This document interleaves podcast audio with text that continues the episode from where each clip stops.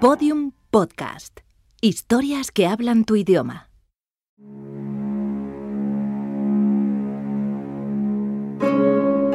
El yoga es una disciplina oriental ideada para equilibrar el cuerpo y la mente, cuyo objetivo fundamental es suministrar bienestar, salud y estados de conciencia elevados a quienes lo practican, los yogis. Vamos a relajarnos y a poner toda la atención en lo que vamos a contar porque esta historia es complicada, frenética y llena de elementos que pueden despistarnos.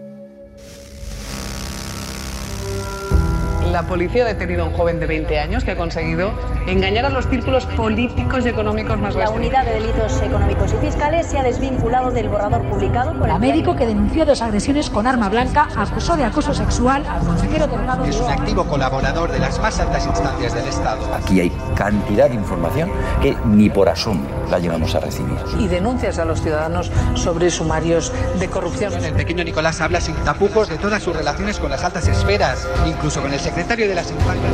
¿Por qué sabe usted que no se va a descubrir nada que afecte al gobierno? Capítulo 8. Trabajos para el compillogi. Nota de voz 20. Primera parte. Hay tres maneras de ocultar una verdad. La primera es no decir nada, guardar el secreto, pero esto suele ser poco duradero. La segunda es mentir, pero te pueden pillar. La tercera, la más efectiva, es confundir.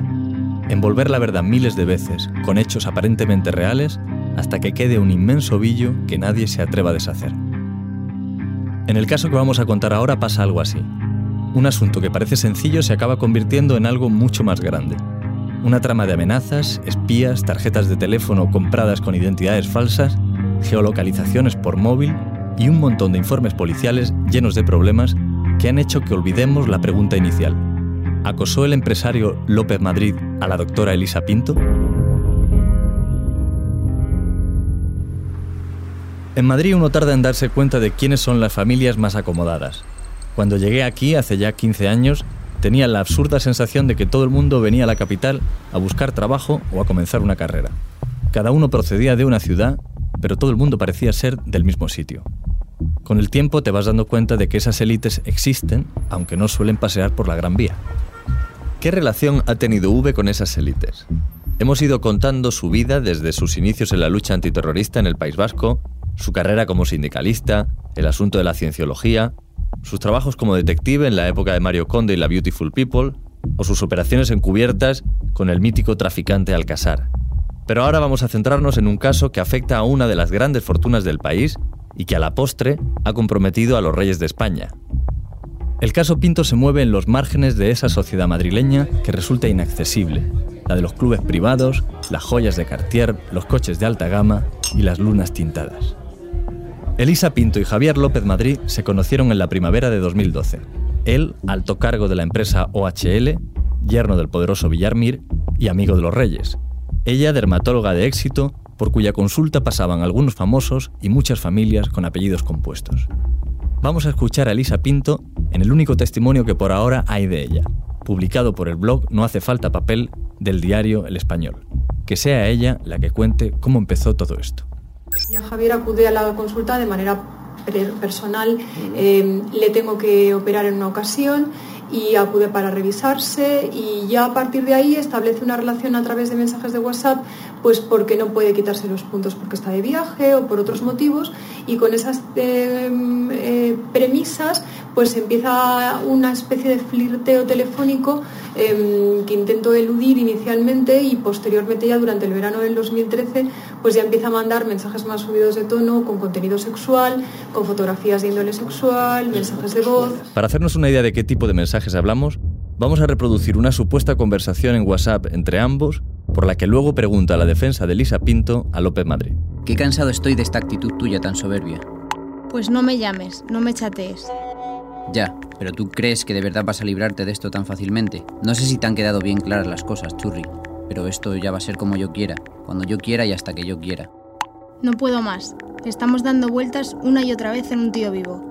No hay nada entre nosotros, no habrá nunca nada y necesito que dejes de llamarme y chatearme. Pero el hecho, y esto no es falsa modestia, es que te puedo destrozar la vida. Esto no puede seguir así. Eres un enfermo.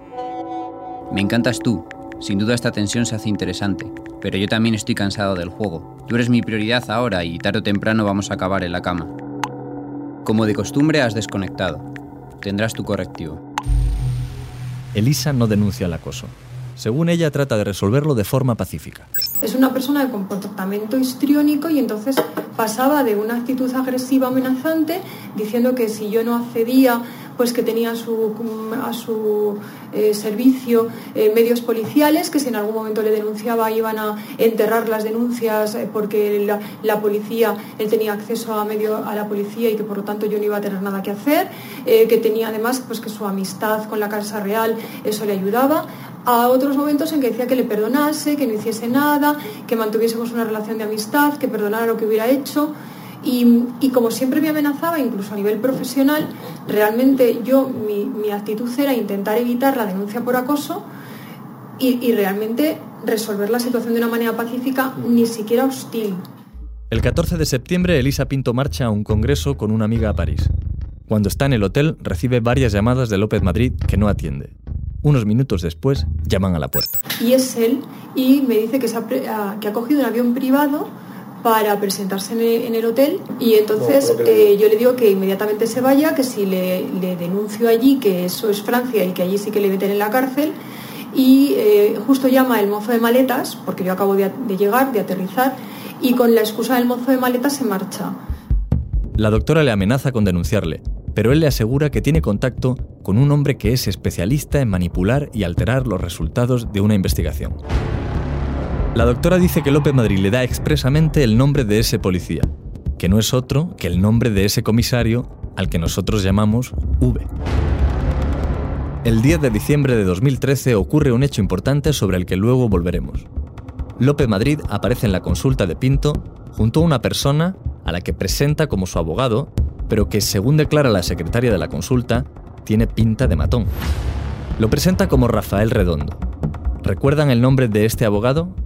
es el socio de V, el mismo que aparecía junto al nombre de V y sus empresas en la agenda del pequeño Nicolás. La conversación con la doctora es tensa y en todo momento parece que es ella la acosadora y no la acosada. López Madrid y Redondo graban la conversación que tiempo después será publicada por el diario El Español. Vamos a escuchar unos cuantos fragmentos. Mira, eh, ¿cómo estás? Eh, por favor. Mira, Rafael Redondo es mi abogado. Vamos a ver, eh, lo sabemos todo absolutamente todo. Elisa, da lo mismo. Hay varias denuncias contra ti por acoso. Sabemos perfectamente todo. Si quieres tratar de ser más lista y seguir con ese teléfono prepago haciendo llamadas, hazlo. Te ruego que dejes de hacer llamadas. Te lo ruego, por favor. Te va a venir a ver la policía. Estoy tratando de retirar las denuncias que hay contra ti. No sé qué pretendes. Lo que lo has pretendido ya me has hecho muchísimo daño. La policía lleva mucho tiempo. Mucho tiempo. La tecnología es lo que tiene. Deja rastro. Deja rastro. Hazme caso. ¿Tú crees que no, que no tenemos medios? ¿Tú crees que no hay medios? Después de la que has organizado, después de la que has organizado, ¿tú crees que no hay medios? Yo no sé si tengo que añadir algo más. No, yo creo que ya es suficiente. Te vamos a ayudar, pero, pero tienes que poner de tu parte. ¿Pero qué? Es, igual, no, no vamos a avanzar más. Bien, como digo, luego volveremos sobre esa importante grabación. Pero ¿de qué llamadas y mensajes habla López Madrid? Pues el empresario se refiere a los mensajes amenazantes que él también lleva recibiendo desde el mes de octubre. Lo que le dice a Pinto en esa conversación es que sabe que es ella la responsable de esos mensajes, que los está enviando con un teléfono prepago comprado con otra identidad y que la policía está ya en ello para demostrarlo. Habla de supuestas denuncias, pero esto es raro porque en ese momento no hay ni una sola denuncia puesta en este caso. Y si no hay denuncia, no puede haber policías investigando nada para López Madrid. ¿A qué policía se refiere entonces el empresario? Pues entre ellos a V. López Madrid se ha hecho con los servicios de Stuart Mackenzie, el despacho de abogados en el que V y Redondo son socios. Les ha puesto en contacto con ellos un antiguo hombre fuerte de Esperanza Aguirre, que luego acabaría en la prisión de Extremera por el caso Púnica. Francisco Granados. Me encanta, porque así vamos a poder separar el polvo o el trigo de la paja. Y entonces, como yo soy parte del trigo, el que la paja desaparezca, todos estos sinvergüenzas desaparezcan cuanto antes, yo, a mí no me han dado un consul, esto lo, te lo aseguro. Yo he sido ocho años secretario general del Partido de Madrid. No lo he visto jamás, yo no he visto jamás un sobre. Nunca he cobrado ni en negro ni en blanco de mi partido. He vivido siempre de mi sueldo de diputado, de consejero. Cuando tú estás trabajando en un banco internacional y viajas por todo el mundo y operas en bolsa, es muy habitual tener una cuenta fuera. Suiza, Mónaco o... ¿Me siguen? Pues la cosa se va a complicar mucho más. Diez días después de esa conversación en la consulta, un hombre merodea por el colegio Willoughby de Madrid, donde estudian los hijos de la doctora. El hombre se acerca al niño mayor, de 10 años, y le dice, Dile a tu madre que también estamos pendientes de vosotros. Elisa Pinto acude entonces a la comisaría de Chamartín a poner la primera denuncia por amenazas. Días después recibe otros mensajes. Tienes unos hijos muy guapos. Pinto amplía la denuncia. Ocho días después, mientras está parada con el coche en marcha, un tipo delgado se introduce en el vehículo por la puerta trasera y le pincha con un objeto punzante en el brazo. Elisa sigue denunciando todos estos hechos en Chamartín, pero considera que la comisaría no está haciendo nada, así que acude a la Guardia Civil para denunciar nuevos mensajes. Te voy a atar, voy a utilizar un látigo. El 10 de abril de 2014, Elisa Pinto conduce con su hijo por la calle Triana baja un momento del coche para coger un sillín del maletero cuando un señor corpulento de entre 50 y 60 años, con el pelo corto, tez morena y nariz chata, se le acerca y le clava una navaja en el abdomen mientras le advierte, López Madrid quiere que cierres la boca. Hasta aquí el grueso de los hechos denunciados por ambas partes. Las denuncias de Elisa Pinto recaen en el juzgado 39 de Plaza de Castilla y se imputa a López Madrid, por su parte, López Madrid denuncia a la doctora también porque considera que es ella la que le está acosando. Sus denuncias recaen en el juzgado 26 y la doctora también queda imputada. Las dos investigaciones siguen su curso. Nota de voz 21, segunda parte.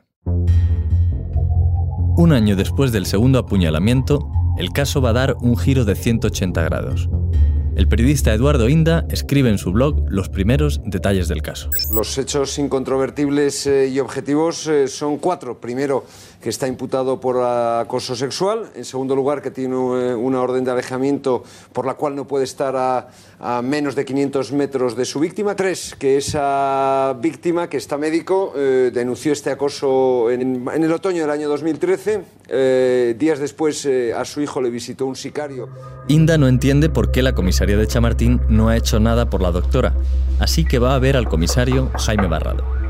Barrado es un policía veterano conocido, entre otras cosas, por ser el hombre que atrapó a los secuestradores y asesinos de Anabel Segura. Hasta esa fecha el comisario no conoce nada del asunto. Es más, ni siquiera le ha llegado la notificación de una orden de alejamiento contra López Madrid, un documento que parece haberse traspapelado en el juzgado. Ante las sospechas de que se pudieran haber puesto trabas desde su propia comisaría, Barrado decide investigar él mismo. Tras algunas averiguaciones, decide tomar declaración a la doctora. En esa declaración, la mujer manifiesta que el agresor del segundo apuñalamiento es la misma persona que acompañaba a López Madrid en la visita que le hicieron a la consulta, la que hemos escuchado hace unos minutos. También dice que cree que podría ser V, el policía del que le hablaba López Madrid. El comisario le muestra entre varias fotografías una imagen de V. La doctora le reconoce. Días después, y curiosamente tras notificar los hechos a sus superiores, Barrado es apartado de la comisaría de Chamartín y enviado a la de Carabanchel. Incluso le abren un expediente disciplinario por hiperactividad policial. ¿Fue V realmente el agresor de Elisa Pinto? Algunos policías piensan que sí. Consideran que como la primera agresión a la doctora no había conseguido los resultados esperados, él mismo habría tomado cartas en el asunto. Otros policías no se creen eso. Piensan que V es un hombre de las cloacas, absolutamente capaz de estar detrás de un montaje en el que parezca que la doctora es la culpable de mandar los mensajes amenazantes a López Madrid, pero no le ven corriendo el riesgo de apuñalar a alguien. No les casa con el perfil de un policía que ha estado trabajando en la sombra la mayor parte de su vida. El juzgado 39 requiere entonces la presencia de V para hacer una rueda de reconocimiento física, pero V no se presenta.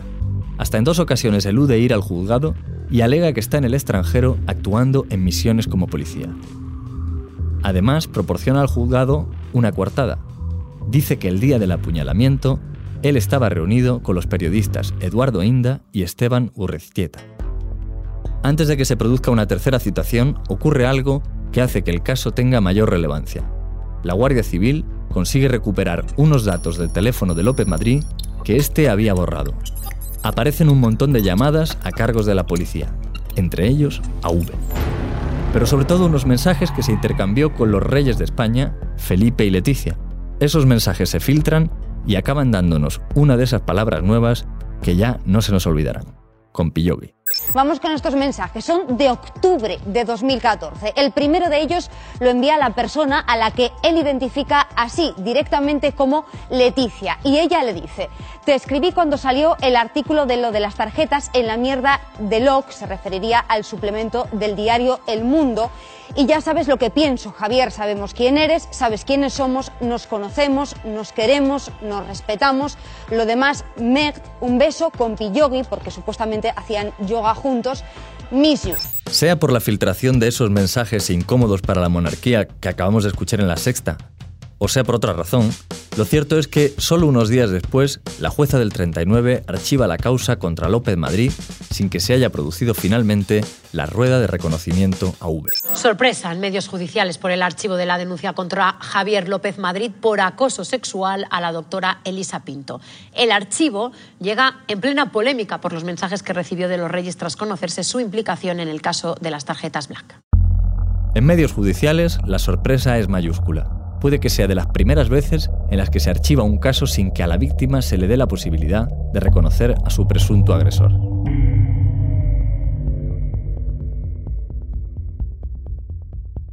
Nota de voz 22. Tercera parte. Las cosas empiezan a no ir demasiado bien para Lisa Pinto. Con la causa archivada en el 39, solo queda abierta la del juzgado 26, la que ha puesto López Madrid contra ella por los mensajes amenazantes.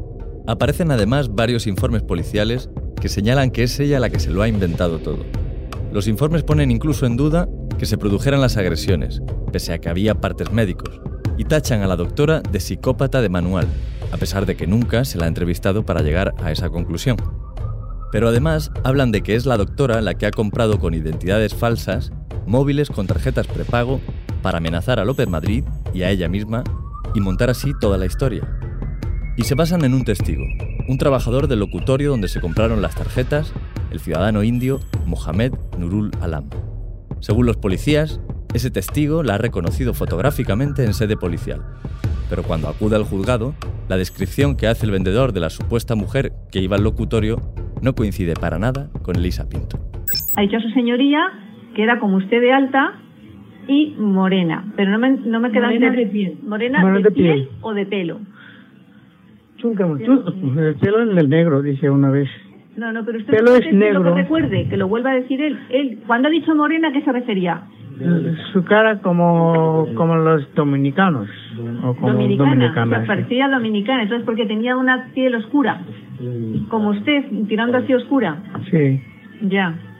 Y no compró nunca nada, no- nada más. Bueno, ¿cómo ¿sabe no? No, nunca. No compró tarjetas, prepago ni móviles. No, no, compra nada. El testimonio se desmorona cuando el trabajador dice que la mujer que acudía a su locutorio parecía dominicana. Aún así, se produce luego un reconocimiento cara a cara con la doctora y el trabajador no la reconoce. Bien, nosotros no vamos a resolver el caso y probablemente estemos lejos de deshacer el ovillo. Pero sí vamos a señalar algunas pruebas, algunas de las cuales aún no se han incluido en las distintas causas, pese a que así lo ha pedido la abogada de Elisa Pinto. La primera de ellas es que López Madrid ha cambiado sus declaraciones en varias ocasiones.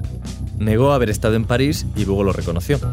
Negó haber regalado dos anillos, uno de Cartier y otro de Tiffany a la doctora, pero luego reconoció que sí se los había dado. También dijo que jamás había enviado esta clase de mensajes de voz. Me estoy abriendo para ti. Ayer me corrí para ti. Estoy súper excitado, súper caliente. Ahora no me he corrido, pero tengo unas sensaciones buenísimas. Estoy a 100. Quiero oír tus gemidos, doctora. Aunque luego dijo que sí los había mandado, pero que se habían producido en un contexto de flirteo. Y por último dijo que no conocía a V y luego dijo que sí. Entre el teléfono del ejecutivo de OHL y V hay más de 65 llamadas salientes, al menos entre septiembre de 2013 y marzo de 2014. La segunda historia en la que vamos a detenernos es la de la grabación en la consulta de Elisa Pinto. Vamos a volver a escuchar un fragmento. ¿Tú qué crees que no, tengo- que no tenemos medios? ¿Tú qué crees que no hay medios? Después de la que has organizado, después de la que has organizado, ¿tú crees que no hay medios? Yo no sé si tengo que añadir algo más. No, yo creo que ya es suficiente. Te vamos a ayudar, pero, pero tienes que poner de tu parte. Es igual, no, no vamos a avanzar más. Ya hemos dicho que no tiene mucho sentido que López Madrid hable de parar denuncias o de investigaciones policiales cuando en ese momento no hay presentada ninguna denuncia. Pero vamos a detenernos en esa segunda persona que habla. Sabemos que esa no es la voz de V, pero Lisa Pinto sí le ha identificado como el hombre que acompañaba ese día a López Madrid. Vamos a escucharlo otra vez y si pueden pónganse unos auriculares y afinen el oído. No sé si tengo que añadir algo más. No, yo creo que ya es suficiente. Te vamos a ayudar, pero, pero tienes que poner de tu parte. Es igual, no, no vamos a avanzar más. eh. Elisa, lo dejamos y ya está. No, ¿qué, qué, qué pruebas puede tener la policía? Es que no lo entiendo. Eso no te lo podemos decir. Lo oímos otra vez. Fíjense en el cambio de sonido de ambiente justo antes y justo después de que hable esa segunda persona. No sé si tengo que añadir algo más. No, yo creo que ya es suficiente. Te vamos a ayudar, pero, pero tienes que poner de tu parte. Es igual, no, no vamos a avanzar más, eh, pero tienes que poner de tu parte. Bien, lo que estamos haciendo en esta serie es radio y los mejores expertos están aquí. Le he preguntado a Yago, el encargado de sonido de la serie, y a otros expertos, y lo que me dicen es lo siguiente. No podemos certificar que el audio esté manipulado porque entre otras cosas no tenemos el original, pero sí decir que es muy posible que esté editado. Lo llamativo de esta conversación es, primero, que algo que en teoría podría beneficiar a López Madrid y a V no esté aportado a la causa. Y segundo, la abogada de la dermatóloga ha pedido que se aporte el audio para poder analizarlo, pero por ahora la jueza lo ha denegado. Por último, vayamos a la última de las pruebas que vamos a señalar. Antes hemos mencionado al periodista Eduardo Inda. Dijimos de él que había sido el que había llamado la atención del policía Barrado sobre la dejación de funciones en la comisaría de Chamartín. Y también hemos dicho que V ha puesto como coartada que el día del apuñalamiento él está reunido con los periodistas Inda y Urreztieta. Bien, pues Jaime Barrado se reúne con Inda y le pregunta por eso. Y esto es lo que ocurre. Un día me dijiste, y yo te creo, el video te pone a ti de coartada Sí. y a Urreistieta para el día 10 del Abril del 14. 14, que es el día de la puñalada. Y tú me dijiste que no estabas con él porque has visto. No, por sobre todo porque es que yo lo, lo chequé y ese día estaba en una tienda de Madrid porque a mí me habían invitado unos amigos eh, míos a Estados Unidos, a su casa, y les estaba comprando un regalo. Bien. Con lo cual, la coartada se le viene por debajo. Si a ti te citan para declarar eso, Yo tendré que decir la verdad. Sin ninguna duda, hay gente que piensa que no, que te vas a venir abajo. Te digo, Porque lo miré, que estaba a, a esa hora, a las 8 de la tarde, yo estaba en la tienda Hermes de Madrid. y, y como piensas tú, tan prepotente, que te pone a ti y a Urriestieta como... Aurrestieta lo tiene, lo tiene sobado. O sea, Aurrestieta sabe todo y es un cobarde. Aurrestieta hará lo que le diga al otro. Por eso está publicando el español cosas en contra de Elisa Pinto. Porque el titular que leí un día, que pues, dije yo, la madre, que hace falta ser malo para poner ahí. La, la sicario era la doctora. El sicario, el sicario del lado. Eso. Es que manda huevos, ¿eh? Esta conversación desmontaría la coartada de V, pero la grabación no ha sido aceptada todavía por los jueces. ¿Apuñaló V a la doctora? ¿Organizó el comisario desde sus empresas un montaje con decenas de mensajes amenazantes para que pareciera que la doctora se los mandaba a sí misma? Toda esta historia es, como hemos visto, muy complicada, pero lo que arroja son las dificultades enormes de que un comisario de policía, un funcionario público que en teoría se debe al Estado, pueda tener despachos de abogados y empresas de investigación desde las que trabaje privadamente para un empresario sospechoso de acosar sexualmente a una doctora. Ese es el principal problema en la vida de V. Su incompatibilidad para ser policía y empresario al mismo tiempo. Y el único responsable de que se le haya permitido algo así es el Ministerio del Interior.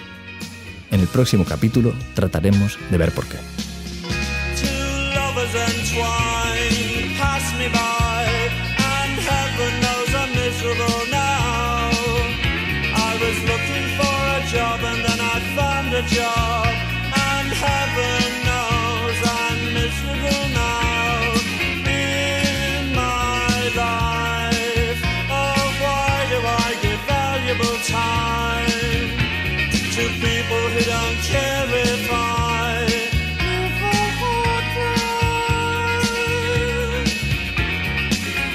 Todos los episodios y contenidos adicionales en podiumpodcast.com.